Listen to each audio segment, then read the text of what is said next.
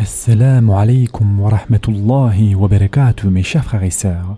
Aujourd'hui, Inch'Allah, nous continuons donc avec le récit de Luqman et nous en étions donc à la treizième leçon qui concerne le polythéisme. Mes chers frères et sœurs en islam, le polythéisme est la chose la plus dangereuse et celui contre lequel Allah a mis le plus en garde. On déduit cela du fait que Luqman a commencé par avertir son fils de la pire des choses, et ceci est la manière de procéder des personnes de bon conseil qui, lorsqu'elles désirent interdire de mauvaises choses, commencent par les plus redoutables. C'est pour cette raison que Luqman a débuté en interdisant le polythéisme à son fils. De plus, on remarquera aussi que dans ce noble contexte, qu'il lui a interdit plusieurs choses, dont l'orgueil, la naïveté, l'arrogance, mais la première chose qu'il a interdite, c'est bien le shirk, ce qui montre que cet acte est le plus néfaste et le plus destructeur des péchés.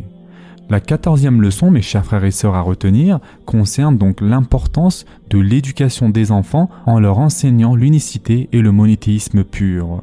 On déduit cela de la recommandation suivante. Ô mon fils, ne donne pas d'associé à Allah. Les enfants ont effectivement besoin, dès leur plus jeune âge, d'être avertis contre le polythéisme et d'être invités à l'unicité, c'est-à-dire au théoïde, et avouer un culte exclusif. De ce fait, si on dicte à l'enfant l'unicité dès son jeune âge, cela lui sera alors, par la permission d'Allah grandement profitable. C'est d'ailleurs l'une des sagesses dans le fait de prénommer ses enfants Abdullah ou Abdurrahman, comme cela a été rapporté dans le hadith du prophète sallallahu alayhi wa dans lequel il a dit les meilleurs prénoms sont Abdullah et Abdurrahman. Et ce hadith a été rapporté dans le musnad de l'imam Ahmed. Et donc, ces noms-là permettent de faire grandir l'enfant sur le monothéisme et le faire garder à l'esprit qu'il n'est que le serviteur d'Allah et non pas l'esclave de ses pulsions, ni de ce bas monde, ni de Shaitan, ni de son âme incitatrice au mal.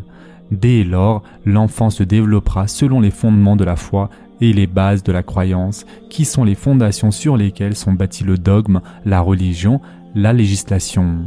Or, la foi n'est valide que si elle est basée sur l'unicité d'Allah et le culte exclusif. La quinzième leçon, mes chers frères et sœurs, concerne aussi l'association.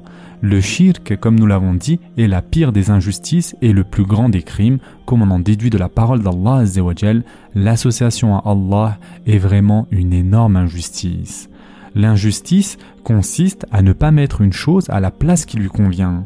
Et quelle injustice est plus atroce que de mettre l'adoration à une autre place que celle qui lui convient, en la vouant à une créature qui est imparfaite et incapable de nuire ou d'être profitable à elle-même, et qui ne possède ni la faculté de créer, ni de ressusciter.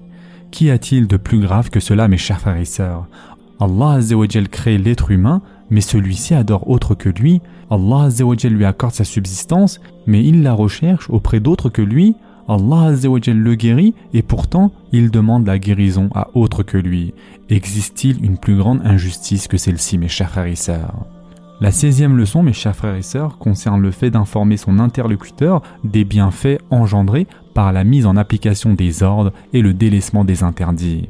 En effet, mes chers frères et sœurs, la personne qui apprend sa religion ou celle qu'on invite à Allah tout simplement est dans le besoin de connaître les fruits engendrés par la mise en pratique des obligations ainsi que les conséquences néfastes des péchés afin qu'il puisse se conformer aux ordres d'Allah plus facilement.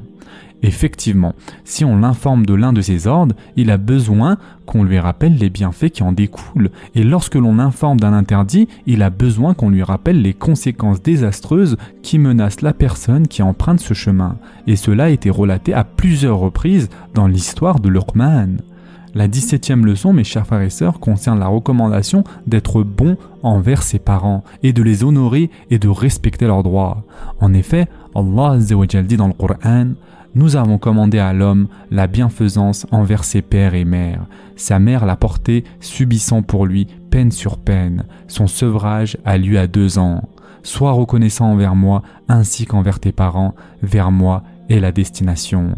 Surat Luqman, verset 14. Cette recommandation est d'une énorme importance mes chers frères et sœurs, et les recommandations se font généralement pour des choses importantes comme vous le savez. En l'occurrence, celle-ci provient d'Allah Azzawajal directement, le Seigneur des mondes. Et il est d'ailleurs à noter que plusieurs exégètes du Qur'an ont affirmé que sa parole, nous avons commandé à l'homme la bienfaisance envers ses pères et mères, est une recommandation qui vient directement d'Allah Azzawajal, qui a été évoquée comme une parenthèse au beau milieu du discours de Luqman. Ainsi, nous pouvons tirer de magnifiques enseignements de ces versets, parmi lesquels la connaissance des droits des parents, la bienfaisance envers eux, la bonté et la bienfaisance à leur égard, et enfin l'acquittement des devoirs vis-à-vis d'eux. Et enfin, pour terminer pour aujourd'hui, mes chers frères et sœurs, la 18e leçon concerne le fait de se rappeler de la bonté de nos parents, et cela nous invite à être bons à leur égard. Yani, se rappeler tout le bonheur qu'ont apporté les parents dans le passé et qu'ils continuent à apporter dans le présent compte également parmi les meilleurs moyens de bien se comporter avec eux. Cela évitera d'être malfaisant et de rompre les liens de parenté. Et c'est pour cela qu'Allah dit dans le Coran, comme nous l'avons vu, nous avons commandé à l'homme la bienfaisance envers ses pères et mères. Sa mère l'a porté subissant pour lui peine sur peine. Son sevrage a lieu à deux ans. Sois reconnaissant envers moi, ainsi qu'envers tes parents, vers moi et la destination. Surat Luqman, verset 14. C'est-à-dire, Allah dit, toi le fils, souviens-toi de tout cela, rappelle-toi l'instinct maternel de ta mère, la grossesse qu'elle a subie, la façon dont elle t'a allaité, rappelle-toi de la maternité, de ses douleurs et de ses fatigues. Pense à la longue période que tu as passée dans le ventre de ta mère. N'oublie pas que tu as été une lourde charge qu'elle a portée durant neuf mois. Pense aux souffrances qu'elle a subies en te portant debout, assise et couchée. Rappelle-toi les peines qu'elle a endurées au cours de l'accouchement pour que tu puisses arriver au monde dans cette vie.